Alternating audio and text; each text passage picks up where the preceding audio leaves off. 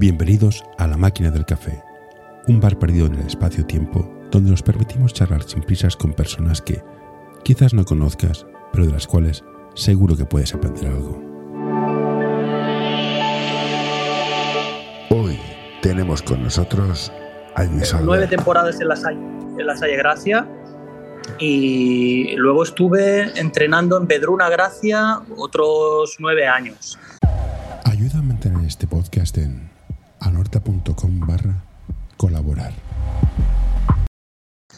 Pero claro, ahora estoy en Hospitalet. eh, bueno, fui allí por, porque conocía al director técnico del momento y, bueno, me quiso fichar, entre comillas, para formar parte de, la S del Hospitalet. Y nada, llevo ya 10 temporadas aquí y es como mi nueva segunda casa, digamos. Así que estoy muy contento y, y bueno, el trayecto se hace un poco largo a veces, pero muy contento de estar aquí. ¿Y qué te llevó a entrenar? ¿Qué, qué eso te hizo entrenar? ¿Tú jugabas a básquet Pues- y dijeron, bueno, pues entrena o ya te gustaba desde el principio? Sí, bueno, eh, la verdad que, que empecé eso en Gracia como jugador y allí descubrí eh, una amistad eh, a un entrenador que, que se llamaba Jonathan, que fue mi entrenador en Gracia, luego fuimos compañeros de equipo y gracias a él me empecé a aficionar a esto del baloncesto desde el banquillo, porque jugando era muy malo. Y poco a poco, pues eso, el gusanillo este de competir, de, formar, de formar parte de un club, de un grupo de gente, de, un contexto muy sano, de, valores, de- bueno, que te enriquecía también como persona. Y nada, desde los 19 años eh, entrenando. Sí que es verdad que compaginé muchos años el tema de jugar y, y entrenar, pero ahora ya no, ya no juego, hace un par de años que no juego y sigo entrenando porque me gusta mucho. Has estado en tres clubs. El Bedruna es un colegio. Sí, es una escuela del, del barrio de Gracia y, y bueno, y allí estuve, pues eso, nueve temporadas, eh, formándome en mis inicios como entrenador y también jugando. La pregunta es, ¿es muy distinto entrenar en un colegio que en un club? La Mm, filosofía es distinta, se corta gente, no se Sí. corta gente, se ficha, no se ficha, hay presión por, por, por resultados más que por formar. ¿Qué diferencias hay? Si es que hay. Pues sí, sí, sí, sí que las hay. Eh, es verdad que la propia escuela tiene una filosofía de, de formar a gente, de precisamente eso, de- del propio colegio, ¿no? de, de la base del colegio, ¿no? y que con lo que hay, digamos, van tirando, van haciendo generaciones, van haciendo líneas de equipos y no se suele cortar a, gente ni fichar, ¿no? Sí que es verdad que después en senior ya es otra cosa distinta a lo que es la escuela en sí. Pero también he tenido la suerte de estar en clubes donde se ficha y se descarta gente y allí quizá la, la vertiente competitiva prima más a lo que viene de casa, ¿no? Y si falta una pieza que no la tienen en sus equipos de formación, pues, pues la fichan, ¿no? Y quizá eh, el trato, ¿no? También es un poco diferencial. Eh, en las escuelas es más, eh, no sé si de estar por casa, pero eso no significa que sea negativo, ¿no? Pero es más de primera mano, ¿no? Má- Más amable quizá en algunos casos. Y en los clubes eh, van por faena en muchos casos. Y, y no es que sea peor, pero, pero quizás es un tema más competitivo de, o de formar equipos de una forma distinta, ¿no? enfocado de una forma distinta. Y como padre, ¿qué me dirías? ¿Llévalo al Bedruna, que es un colegio, o llévalo a la S, que es un club? Yo lo llevaría a Bedruna no solo por la enseñanza que tienen allí como escuela, sino porque, bueno, mm, Bedruna cuando empecé había entrenadores con mucha ilusión y muchas ganas. Y bueno, más que nada porque a mí me tira mucho el barrio al ser de Gracia. Ujú. Eso no implica que tampoco lo deje de llevar aquí a la S, que en el AS están haciendo las cosas muy bien en escuela desde hace algunos años. Te, te- pongo la pregunta de una forma menos, menos, menos, menos violenta. Vale, Yo creo que mi, hijo, que mi hijo haga deporte. Me da Sí. igual si juega en preferente, si juega a nivel J. Sí. Para ir a hacer deporte, para un padre que con un niño de 7, 8, 9 años, yo, yo no hablo de cadetes, era de formación. ¿Qué es mejor? Si el niño no es un, no es un crack, es un- que juega bien y ya está. ¿Ir a una, a una escuela rollo Verdruna o ir a un club? Eh, mira, yo lo que haría es mirar el nombre y el apellido. Es decir, qué tutor, qué formador, qué entrenador va a tener mi hijo o mi hija. Porque eso es lo más importante, independientemente de las salidas eh, formativas, competitivas que, haya luego en, equipos eh, superiores. ¿no? Es decir, quizá en una escuela, como te decía, el trato es más cercano, eh, más próximo, incluso puedes conocer al entrenador de tu hijo porque ha sido monitor del comedor o ha sido profesor incluso y luego hace entrenador. Y en un club pues la gente va y viene, eh, pero eso no implica que sea pasajero, ¿no? que, que, también existe y hay una implicación y creo que es positivo también. Sobre todo es eso, eh, la persona y, por delante de eso no hay nada más. Quizá la línea de club puede ser interesante para algunos padres, pero yo creo que es muy importante la persona que se va a hacer cargo de tu hijo o hija durante una temporada, dos o las que sean. Y hablando de formación, ¿Cuán para, tengo la teoría de que cuanto mejor es el entrenador, mejor sale el jugador. Mm. ¿Crees tú que es importante los entrenadores buenos, los muy buenos entrenadores en categorías de formación? Eh, bueno, sin duda. Es decir, hay esa, esa, faceta ¿no? de que ponemos a los jóvenes para que se fogueen en los equipos eh, de pequeñitos y pequeñitas de formación y tal, pero creo que los mejores o los más experimentados o los que tienen cierto tacto para, esos, para inculcar esos valores, eh, eh, esa metodología de entrenamiento, tienen que estar en, abajo, ¿no? Y quizá los clubes fichan a gente para llevar seniors con cierta trayectoria, pero que eso está muy bien, no, no lo discuto, pero es fantástico el tema de que los que tienen por la mano el tema de la formación y educación estén, estén en categorías inferiores sin duda alguna. Creo que los primeros pasos son muy importantes. Me dijo un entrenador una vez en un curso de estos de la federación que hace que hay que tener claro dónde quieres estar, que no es lo mismo estar en formación que estar en competición, que no es lo mismo un club de competición que un club de más pequeño, como puede ser el Horta, para decirte, para decir Vedruna. Sí. Em, ¿Esto lo ha, de, decidir el entrenador o, cómo va? ¿Cómo decide uno yo creo que, sí, yo, creo que no está reñido el tema de competir con el tema de formar.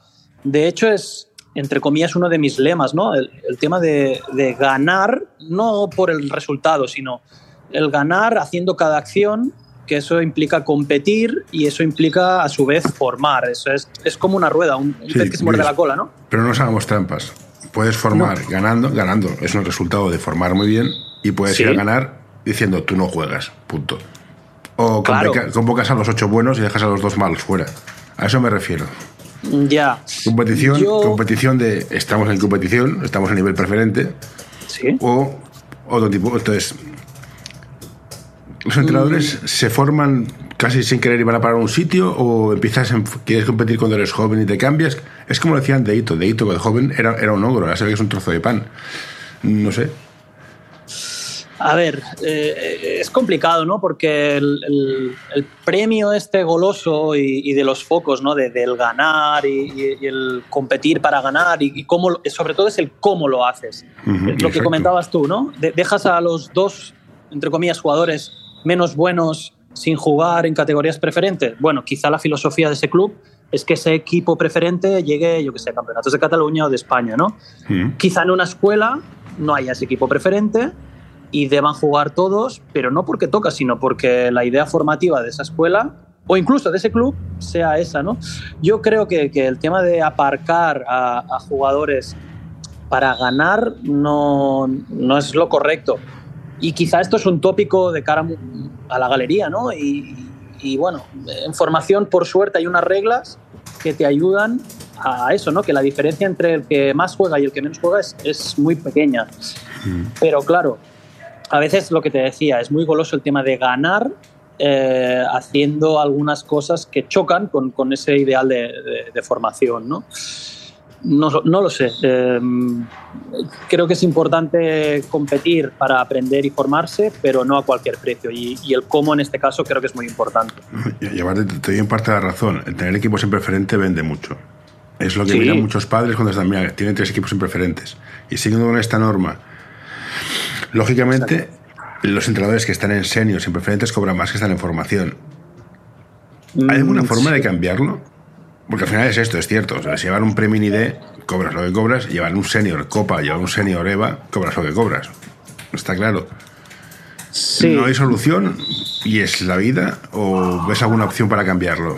Teniendo en cuenta que las finanzas de las familias se van justas, o sea, pagar, un, para una cuota de equipo ya es un gasto para algunas familias muy importante. Sí, a ver, primero de todo yo creo que se debe regularizar el, el tema, ¿no? Es- he escuchado algún- bueno, algunas conversaciones que he tenido aquí en, el- en este podcast y sí que se hablará del tema de, de regularizar a los entrenadores con un contrato digno, con un sueldo digno, eh, dependiendo de las horas y tal. Pero claro, es verdad que se premia mucho más el tema del resultado visible en equipos senior, digamos, y donde se retribuye mucho más a nivel económico.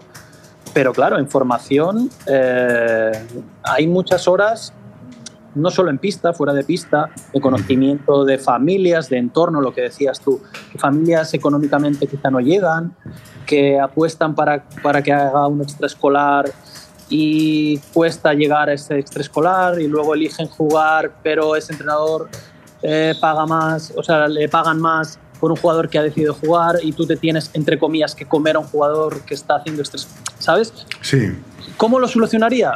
Eh, yo creo que hay temas publicitarios, temas de subvenciones de ayuntamientos que deben eh, priorizar el tema formativo, eh, federaciones tienen que influir ahí.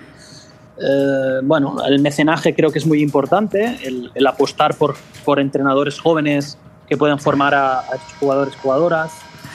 Y, y al final me estoy yendo siempre a un tema económico, pero es triste, ¿no? Que un entrenador de formación cobre muy, muy distinto a, a un, a un senior, ¿no? No sé, no, no, no te puede ayudar mucho, pero... No, no, no, es una, es una reflexión en voz alta. Yo entiendo que es muy difícil porque de hecho es el que menos aporta si lo miramos fríamente. No atrae Exacto. gente, no, la vida es así, es igual que el fútbol femenino, que sí, que es muy majo, pero vendes igual, cobras menos. No hay más historia. Sí, la vida sí, es, sí. Es, es cruel, no es bonito, pero es lo que hay. Volviendo al tema de Exacto. formación. Sí, sí, nos- Vale. ¿Has, llevado, ¿Has llevado equipos pequeñitos? Sí, eh, Vale. de hecho es lo, es lo que más he llevado y lo que más me gusta y he estado, he llevado todas las categorías del baloncesto. Una Y ya te digo, lo que más son minis, preminis, bueno, benjamines, alevines. Dime, Una pregunta. Sí. Para que puedan tomar decisiones han de ver, pero muchas veces los niños no ven. O sea, dices, pásasela a Pepe y no lo ha visto. ¿Cómo enseñas a ver? ¿Cómo enseño? A ver, pues Claro, pues si no ves, no, ve- no ves la pista, no ves los jugadores, no, no ves, ves tu pelota y justo porque te cuesta y tu defensor. Claro, ¿Cómo enseñas a ver? A ver, yo em, diferencio, diferencio dos cosas aquí. Primero, cuando los niños están jugando a, a la PlayStation, miran la pan- o a la consola, ¿eh? miran la pantalla y no miran el mando. Sí. Eh, entonces, claro, los niños hoy en día con la tablet, incluso están jugando a la tablet y están mirando el televisor, pueden hacer dos o tres cosas a la vez, eh, están muy estimulados para poderlo hacer, ¿no? El tema es, y aquí va la segunda, que si ven a ese jugador y no le pasan la pelota, entonces es un problema. Exacto. Si no, si no lo ven, entonces hay que me- meter aquí herramientas para que sepan decidir y sepan dar ese pase, aunque estén votando, aunque estén defendidos, aunque tengan una oposición de cualquier tipo delante. ¿no? Y la toma de decisiones, eh, con el gesto técnico adecuado y la situación adecuada técnico-táctica, pues es muy importante también desde pequeñitos, ¿no? Lo que te decía, si lo ven y no se la dan, quizá hay otro problema. Eh, no, exacto, exacto. No, supongo que sí, tienes razón. Es conseguir automatizar cosas y luego decidir. Que esta es otra de mis peleas. ¿Cómo Sí. enseñamos a decidir bien?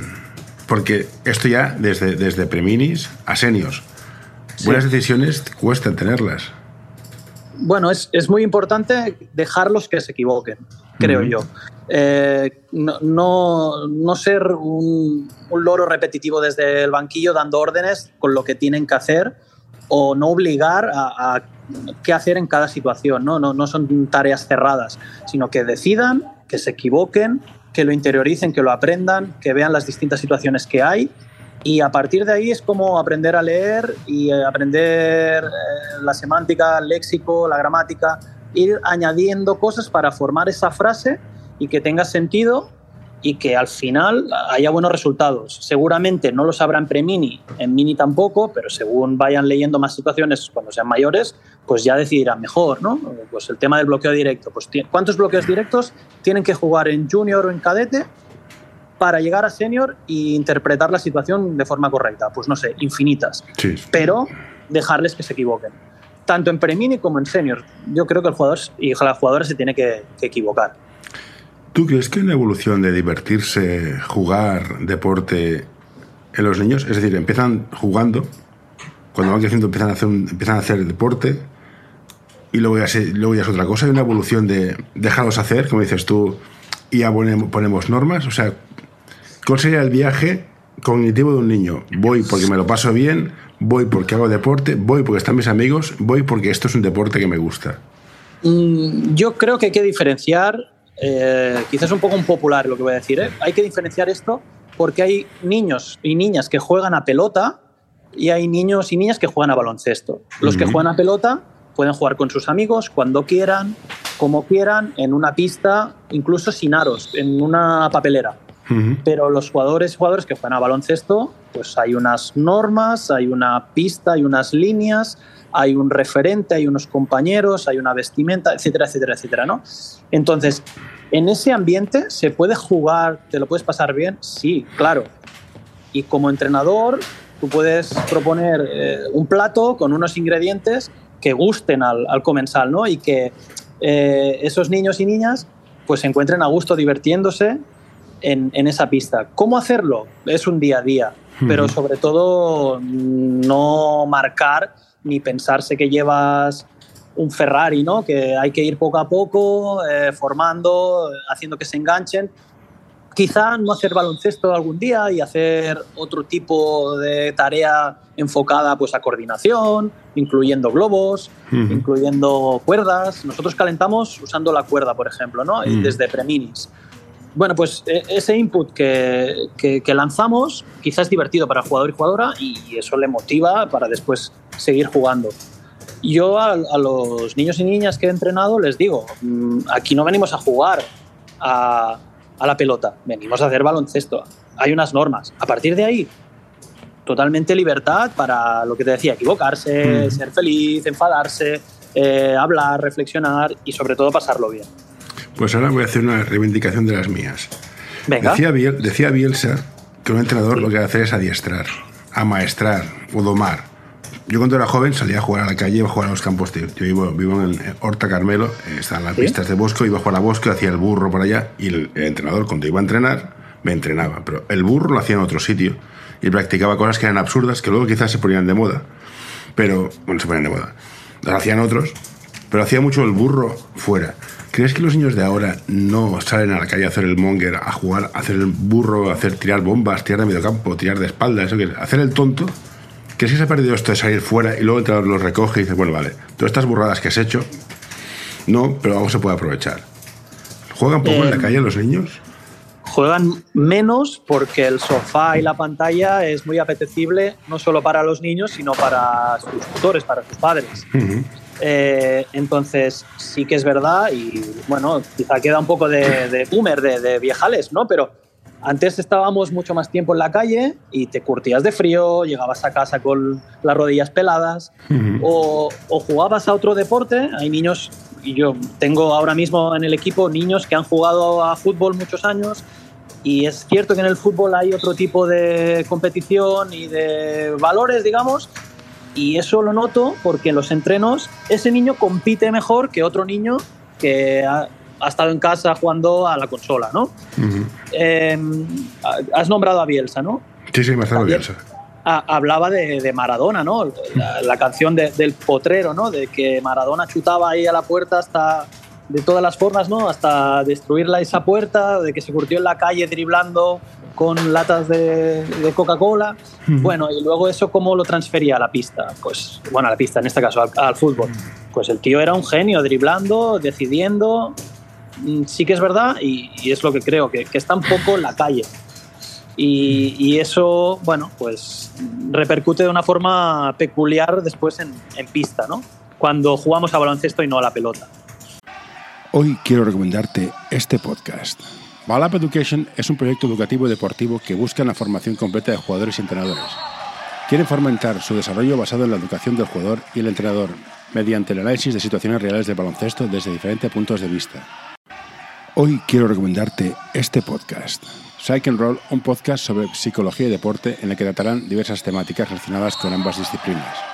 Un programa creado para aportar realidad y necesidad en torno a la psicología, además de facilitar un espacio donde la comunicación sobre ciertos temas esté libre de tabús, estigmas y etiquetas.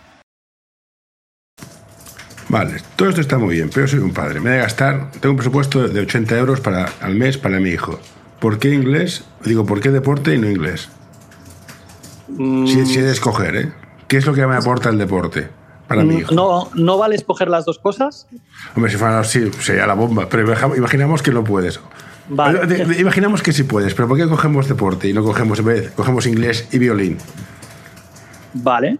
Yo creo que las, en este caso, todo lo que sea multidisciplinar es, te enriquece como, como jugador, como niño, como niña, como persona, te enriquece, ¿no?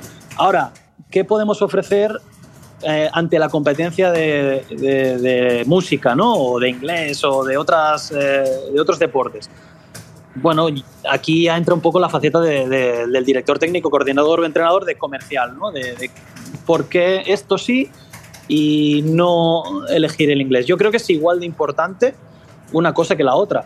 Si los padres tradicionalmente han elegido otra lengua para que el niño tenga otras virtudes y otro currículum académico, perfecto, respetable.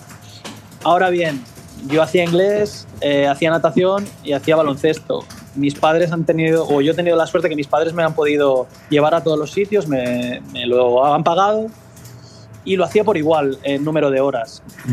Yo creo que es muy importante poder tocar todos los palos, pero sí que llega un momento en el que debes decidir, ¿no? En, en Estados Unidos hay esa cultura de que se practican muchos deportes y luego el niño o las Sí. familias deciden, ¿no? Y en Sí, ese caso, 14, 15, eh, por ahí deciden, sí. dime, dime. Creo que deciden a los 14 o los 15 deciden qué deporte van a hacer al final. no sé. Exacto. Pero antes, eh, pues han hecho rugby, fu- eh, yo qué sé, lacrosse, eh, incluso Sí. escalada, natación. Y esa transferencia de distintos deportes, si acaban eligiendo uno, seguro que son mejores en ese deporte que otro niño que no ha hecho ese tipo de deporte. Sí, pero me preguntan más, ¿por qué hacer deporte? ¿Qué te aporta el deporte para que los padres lo escojan? El inglés está claro. Sabes un idioma, puedes viajar. Si Sí. dices, no, que haga latín, que te va bien para posición geoespacial. Vale. Que hagan ajedrez, que te sirve para no sé qué. ¿Cuál es el argumento de venta del deporte? Me da igual, baloncesto, natación, hockey, curling. ¿Cuál, es- cuál sería el argumento de venta del deporte? Lo primero que se me pasa por la cabeza y no tengo que pensar sobre ello, si estoy de acuerdo o no, es el tema de los valores, ¿no? Que, que vende mucho el tema. Bueno, sí, aquí en el deporte se enseñan unos valores, bueno, también en la calle te enseñan valores, en casa, incluso en inglés te pueden enseñar algún tipo de valores. Pero está claro que el hacer deporte mm, te repercute en muchos aspectos, incluso cognitivos y de enseñanza. Eh, está, hay estudios ¿no? que dicen que los niños pequeños que hacen deporte, eh, el cerebro se forma de una forma más completa, eh, llega más oxígeno a la cabeza. En tema de salud, de hábitos, incluso puedes inculcar, en mi caso, por ejemplo, cuando voy de torneo con los niños y niñas, alimenticios, de descanso, de sueño, de control de cargas. Mm, Bueno, hay, hay muchas cosas, aparte de la pelota naranja, de meterla, de pasarla, de defender. Hay muchas vertientes dentro del, del baloncesto, ¿no? Y yo ofrecería el pack completo, aparte de los valores, eh, todo esto que estoy comentando de, de- de temas que no son propiamente de- del deporte o del ejercicio físico, ¿no? En esto no soy muy experto porque tengo la suerte de tener ayudantes que sí lo son Ujú. y me ayudo mucho y les pregunto mucho en estos temas porque ellos dominan más que yo. Vale. Insisto, yo, yo soy padre. ¿Cómo hago para que mi hijo sea la mejor versión del mismo y a la vez que sea feliz? Bueno, eh, eh, educar en la frustración, eh, no, no sé, a ver, se tienen que equivocar y, y- y para ser felices primero tienen que cagarla mucho Ujú. y aprender de esos errores, coger experiencia y a partir de ahí, de, de- a partir de ahí seguro que serán más felices con las tareas que, que se les Pero, afrontan. En, el ámbito, en el ámbito del básquet, yo dejo a mi hijo en tu club, sí, me involucro, me mantengo al margen. ¿Qué, qué de hacer, ¿Qué ha de hacer un padre? yo creo que debes, como padre, involucrarte en, en lo que pueda aprender tu hijo. eh, no solo llevarlo a los partidos y pagar la cuota mensual de 80 euros, sino que interesarte, bueno, por, por, por quién eh, está rodeado tu hijo, conocer un poco al entrenador, sus inquietudes. Escuchaba el otro día aquí en el podcast que había un entrenador que hacía una reunión al principio de temporada Ujú. y les decía cómo van a trabajar. Eso creo que es muy importante. Eh, también el asistir a la reunión y el interesarse el cómo. O vuelvo al cómo otra vez, a, a cómo lo va a hacer ¿no? ese entrenador o ese club o qué línea de club va a tener. Mm, cómo va a estar acompañado y que eso, ese padre o madre eh, tenga esa inquietud de, de ir a los partidos, de un refuerzo positivo, de no dar órdenes desde la grada, de tener un buen comportamiento, de ser un buen espejo eh, para su hijo o hija, eh, que, que no solo lo lleva a los partidos y pague, ¿no? que es un poco el, el tópico. ¿no? Y ahora, imagínate que alguien se saca el título de entrenador. Tiene 14, que tiene 16 años, estaba de segundo, se saca el título. ¿Qué le dirías a una persona que se acaba de sacar el título de nivel cero? ¿Cómo te, Pues- cómo, cómo te enfrentas a la realidad? ¿Te dará un equipo de preminis? ¿Cómo, cómo, cómo- qué, qué haces?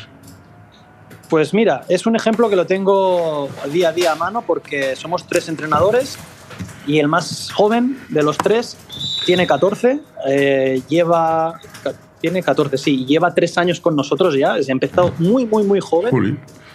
Muy, muy, muy joven y ya era entrenador cuando tenía 11, 10 y 11 años. Y yo le digo, es un consejo que, que le suelto, que tome decisiones igual que los jugadores, que se equivoque mucho, pero que pregunte, que ya que él está en una posición o tiene un contexto de entrenadores más, digamos, expertos, que pregunte, que cuestione o que se cuestione él cosas que ve o que él piensa, que seguro que hay otra vertiente por ahí que contradice lo que él piensa o lo que él está viendo, ¿no? que esa inquietud le lleve a, a llevar ejercicios, a llevar partidos, a ver clinics, a, a interesarse por cursos, etcétera, ¿no? Que ese chaval, mm, bueno, muestre ese, ese interés, que eso se está perdiendo, creo, ¿no? En, en la juventud. Eh, Todo es muy efímero, todo muy, es muy pasajero, ¿no? De, el placer instantáneo, ¿no? Esto de curtirse como entrenador, siendo muy, muy joven, te puede quemar, pero te debe interesar para seguir, para aprender, para mejorar. Y, y yo estoy muy contento en este caso de, de mi ayudante. Y ya te digo, para mí aprendo igual o más de él que de un entrenador experto, o que de mi coordinador o de que mi director técnico. Perfecto. Y ahora mi defensa personal de los pivots y los bases. ¿Dónde Venga. están? ¿Dónde hay pivots? ¿Dónde hay bases? La, la gente, no sé, hay muy pocos que posteen bien al, al- al poste bajo, que pivoteen al poste bajo. Y bases más de poner sentido común en la pista, que a veces hay menos, son muy, muy anotadores. Es una evolución del juego, se han, se han difuminado los roles, se han cambiado de posición. Ahora el 5 no es 5, puede ser 5, 4, 3. Es un básquet Sí. total. Ah, pues soy un boomer, que también es una opción. No, no, yo creo que es la, evolución que, nos está llevando el baloncesto, de, que hay unos físicos, en este caso, bueno, yo he tenido la suerte de estar en, en Barça y, y allí había unos físicos tremendos y había gente de dos metros que jugaba de, de base, ¿no? Claro, como antes era impensable, Chichi Creus no sé si llegaba al 1,80 y, y, No, bueno, pero, joder, o Albert era- Oliver o, o Rodilla, ¿no? Es que, a ver, me has puesto un ejemplo de base como Dios manda. Chichi Creus, ese tiene una, tiene una computadora en la cabeza. Claro, o John Stockton, ¿no? Bueno, sí, sí. Ge- gente, pues físicamente no es la mejor, pero como dice mi director técnico, son los que dominan el partido cuando la cosa está caliente. El Mm. tema de, de- de los bases, ¿no? Los que generan, los que gobiernan desde dentro de la pista. Eh, la altura, que un base pueda postear, como escuchaba hace no mucho. Bueno, eso es un, un añadido, ¿no? Una masa Mm. más que hace mejor a ese jugador y que puede repercutir lógicamente en el equipo, ¿no? pero el base como lo conocíamos antes, ¿no? que, que daba pases o que no metía puntos o que no tiraba de 8 metros, claro, ahora el juego cambia a una velocidad y, y Ricky Rubio, por ejemplo, cambió el juego sin medir 2 metros, ¿no? Eh, el, el juego de base. igual el tema de los pivots. Ahora mismo Jokic pasa como un base, eh, vota como un base. Bueno, es claro. Sí, sí. Entonces, ¿a qué se debe esto? No sé, la- las generaciones, la genética, el cuerpo humano está cambiando y también la mente, ¿no? Y, y creo que hay que dejar que, que los jugadores se expresen en pista y eso de hacer uno, dos, tres, cuatro, el cinco, pues no sé, ¿no? Hay gente que ya dice exteriores, interiores o perímetro, bueno, no sé. Es- es- cambia, el juego cambia constantemente y eso es lo yo- bonito y es lo gracioso, ¿no? Yo, al, al respecto del, de interiores y exteriores, tengo claro que si yo hubiera jugado a básquet ahora, jugaría exterior. Porque a los pibos les pegan unas tortas, pero tan grandes, y no se pitan, que tengo clarísimo. O sea, yo, yo veo, veo- veo jugar al, Tavares, Sí, no, no le pegan más porque entonces tendría la policía. Ya, a un Sí. exterior pasa un bloqueo rozando y es falta. Dices, claro. Yo entiendo que ahora jugar por dentro no vale la pena. Pues, total, Bueno, es, es pequeño, también es- todos se cierran. Sí, claro. Lo que dices tú de cerrarse, hay- hay un tema de, de espacio clarísimo, ¿no? Y el interior ha tenido que buscarse la vida afuera, como Margasol, ¿no? A, a jugar desde el poste alto a distribuir juego, ¿no? Y lo que decías, a Tomic, a Tavares, les pegan mandobles desde los más pequeños a los más grandes y se les permite, ¿no? O por- quizá porque no se ve tanto. Bueno, sí, es, es una faena que quizás se está perdiendo, pero el especialista interior que domine el juego domina el partido. Y por eso es tan especial Tavares o tan especial eh, Tomic, Sally o yo que sé, cualquier pivot de estos que, que, bueno, más o menos eh, coordina y domina el juego, no solo dentro, sino fuera, ¿no? Y ya para acabar, tengo un par de Sí. preguntas muy tópicas, muy chorras. Dirás. por la más tonta. Eh, ¿FIBA o NBA? FIBA, FIBA, FIBA. Me parece perfecto, ya me quedes bien. Eh, ¿Zonas en, en información, sí o no? Esperaba esta pregunta, no, la tenía en mi subconsciente de que me la ibas a hacer. ¿Zonas en formación? No, no estoy nada de acuerdo.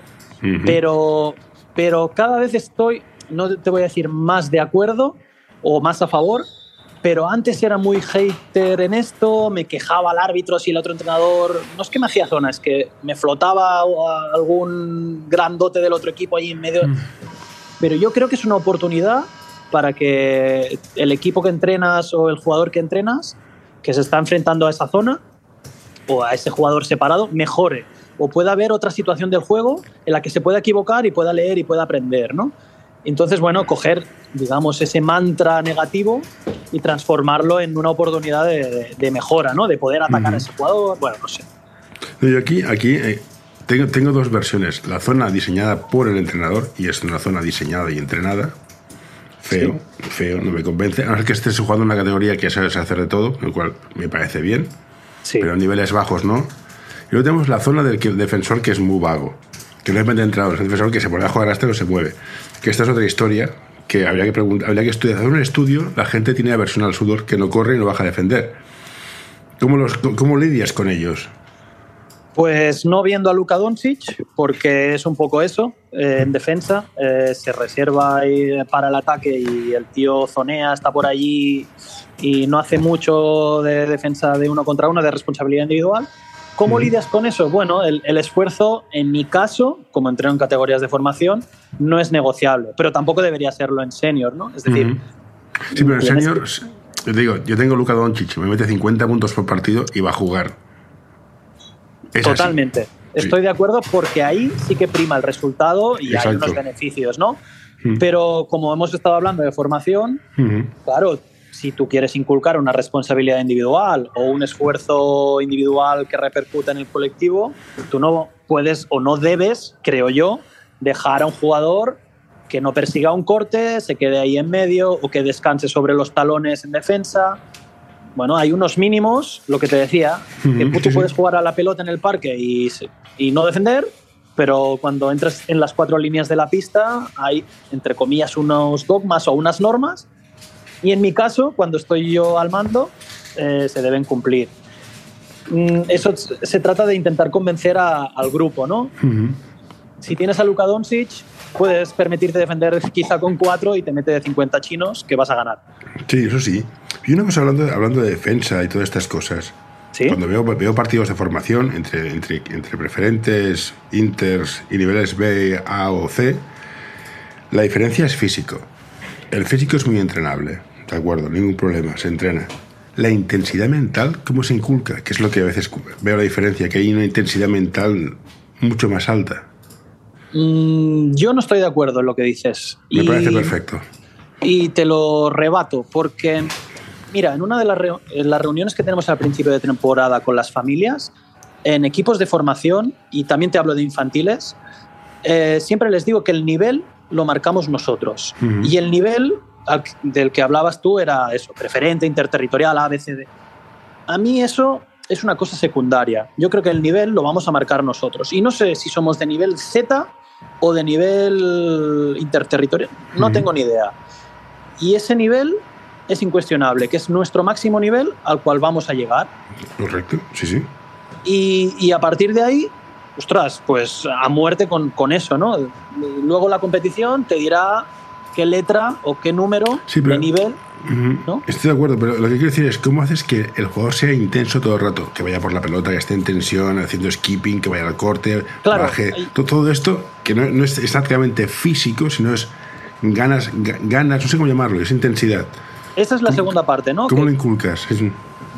Pues metiendo eh, un estrés controlado en formación para que ese jugador eh, vea que hay situaciones en las que, cuidado, eh, si no voy fuerte, va más fuerte el otro y puedo salir mal parado, o me va a ganar ese balón dividido, o si no voy fuerte al rebote. Eh, son situaciones, como decías tú, no solo físicas, sino también mentales o que incluyen las dos cosas, que se trabajan desde formación y que ese estrés competitivo lo pueden gestionar de una forma clarísima, ya sea en preferente como en nivel C. Yo creo que eso eso no, se negocia, tendría que estar en todos, no con su capacidad técnico-táctica, ¿vale? Pero todo esto debería, estar inherente. Pero a veces se pierde cuando bajas cierto. Hay equipos que no lo tienen y otros que sí, hay jugadores que lo tienen innato y gente que no. Y me resulta curioso. Los jugadores que han jugado en parques o no han estado en el sofá, quizá se han curtido más y tienen más experiencias adquiridas que luego mentalmente los tíos pues eh, rinden como los mejores, aunque sean, por ejemplo, técnicamente peores, ¿no? Jugadores que van a todo y que les importa, entre comillas, menos esas situaciones de estrés o, al revés, que las gestionan mejor. Volviendo a Luka Doncic, parece pues, que su cara es impasible con las situaciones que se encuentra en el juego, ¿no?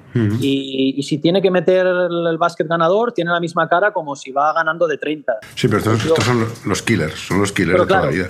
Claro, de estos cuántos hay? Uno entre infinitos, ¿no? Cada Pero creo que se entrena. E, e, esto hay que entrenarlo y, tirarse al suelo y pelarse las rodillas, lo que te decía antes. Mm. E, ese estrés o ese pequeño grito que tú haces para que lo hagan, luego ya se va adquiriendo y de forma innata a veces es complicado que lo lleven de, serie, ¿no? Los jugadores y jugadoras. Pues bueno, Luis, creo que ha estado muy bien. Seguiría hablando, pero tenemos todas cosas que hacer y entrenar. Bueno. Ha sido un placer, no te vayas, que después sigo hablando contigo. Muy bien. Un placer. Pues, el placer ha sido mío y muchas gracias por todo. A ti. Gracias.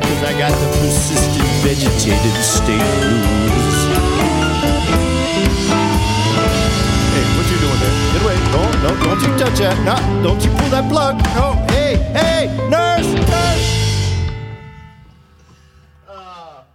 All right, I'm done.